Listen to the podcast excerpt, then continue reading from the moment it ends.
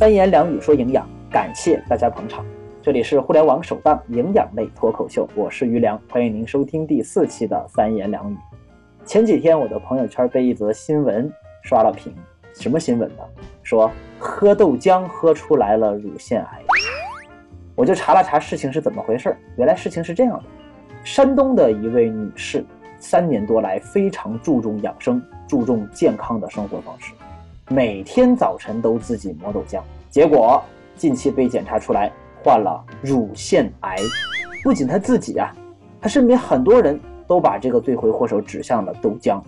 豆浆真的会致癌吗？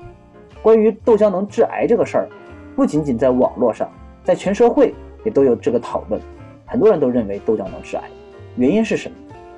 第一个层面，大豆当中的异黄酮，哎，人们都说大豆当中的异黄酮是雌激素，所以它致癌。就把矛头指向了这种物质。大豆异黄酮的确是一种类雌激素，不过它是属于植物雌激素，和人体当中的雌激素不同，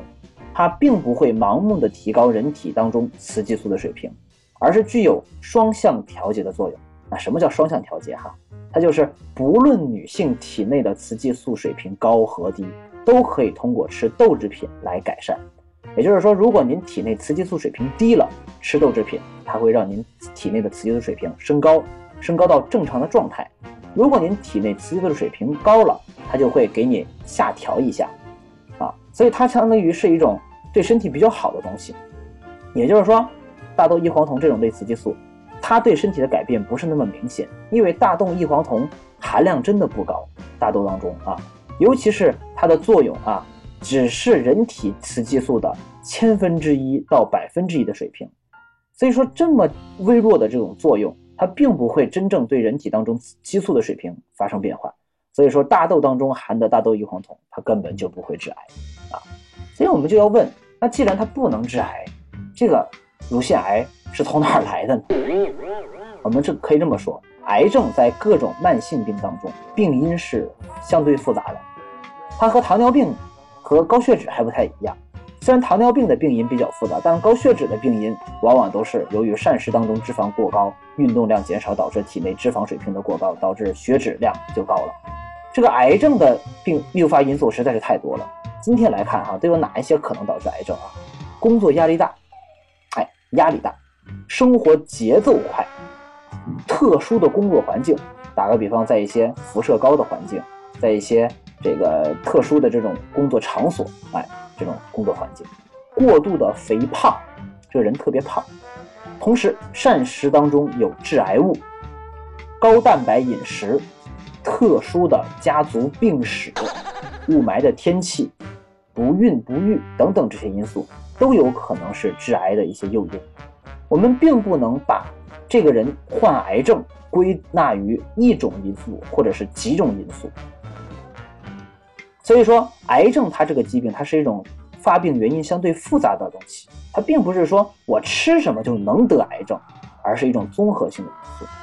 那么这个时候，我们就要考虑这位山东的女性，她为什么喝了三年豆浆还会得癌症？哎，人们就会把角度放到豆浆这个事儿上，因为她之前比较特殊嘛，喝了三年豆浆嘛，应该这么讲哈。理论上来说，喝豆浆。坚持喝三年，每天早晨这样的坚持，它会降低癌症的发病率。听好了，喝豆浆不仅不会让你得癌症，理论上说它还会降低癌症的发病率。但是，降低癌症发病率不代表不会患癌症。对于这位山东患乳腺癌的女性，之所以人们会联想到她喝豆浆，是因为她一直坚持了这样一种特殊的饮食习惯。因此，人们把关注点一下子就集中在了豆浆上，也就是说，因为三年豆浆这个事儿过于抓眼球，人们就可能忽视了它其他可能发生癌症的因素。也就是说，豆浆躺枪了。例如，这位女性可能过去三年生活压力很大，过去三年工作环境有问题，过去三年吸了很多的雾霾，她本身挺胖的，等等这些因素都有可能是她致癌的因素。只不过他坚持了三年，干了一件一般人做不来的事儿，就是喝了三年豆浆，所以人们就会把这个角度放到他喝了三年豆浆这个这个事儿上面，把这个角度放到了喝豆浆所谓能致癌这个事情上。那么，如何才能避免人不得这个癌症，不患这个癌症呢？其实哈，癌症到了今天也没有发现能够通过什么手段能够彻底避免。这说实话，也就是说，任何人都有可能得癌症，这不是说谁有可能得谁谁不可能得的问题，任何人都有可能得癌症。今天我们知道的那些所谓的一些能够减少癌症发病发病几率的因素吧，啊，那些所谓避免高致癌的因素吧。那仅仅是说尽量的去避免，但是说即便人避免了这些致癌的因素，也不是说这个人永远都不会得癌症。所以，对健康非常关注的人，永远不会得癌症这个事儿不对，只能说他的概率比正常人要怎么样要低。哪怕是像于老师，非常注重营养健康的生活方式，即便如此，我都不敢保证我这辈子都不会得癌症。一旦我哪一天，如果还特别年轻的时候，打个比方，只有四五十岁的时候就得了癌症去世了，在座的朋友们，您可千万不要说营养科学不好，一定是于老师怎么样，非常的倒霉，碰上了小概率事件，因为癌症他不管你到底是谁，啊，所以我们说在面对一些突发事情的时候，面对一些新闻事件的时候，我们今天要给大家出一种思维方式来看待它。那么，假如说这位女性她不是喝了三年豆浆。假如说这个女性是抽了三年烟，或者是喝了三年酒，是不是人们就会把角度说，因为她喝了三年酒，所以她得癌症；因为她抽了三年烟，所以她得癌症。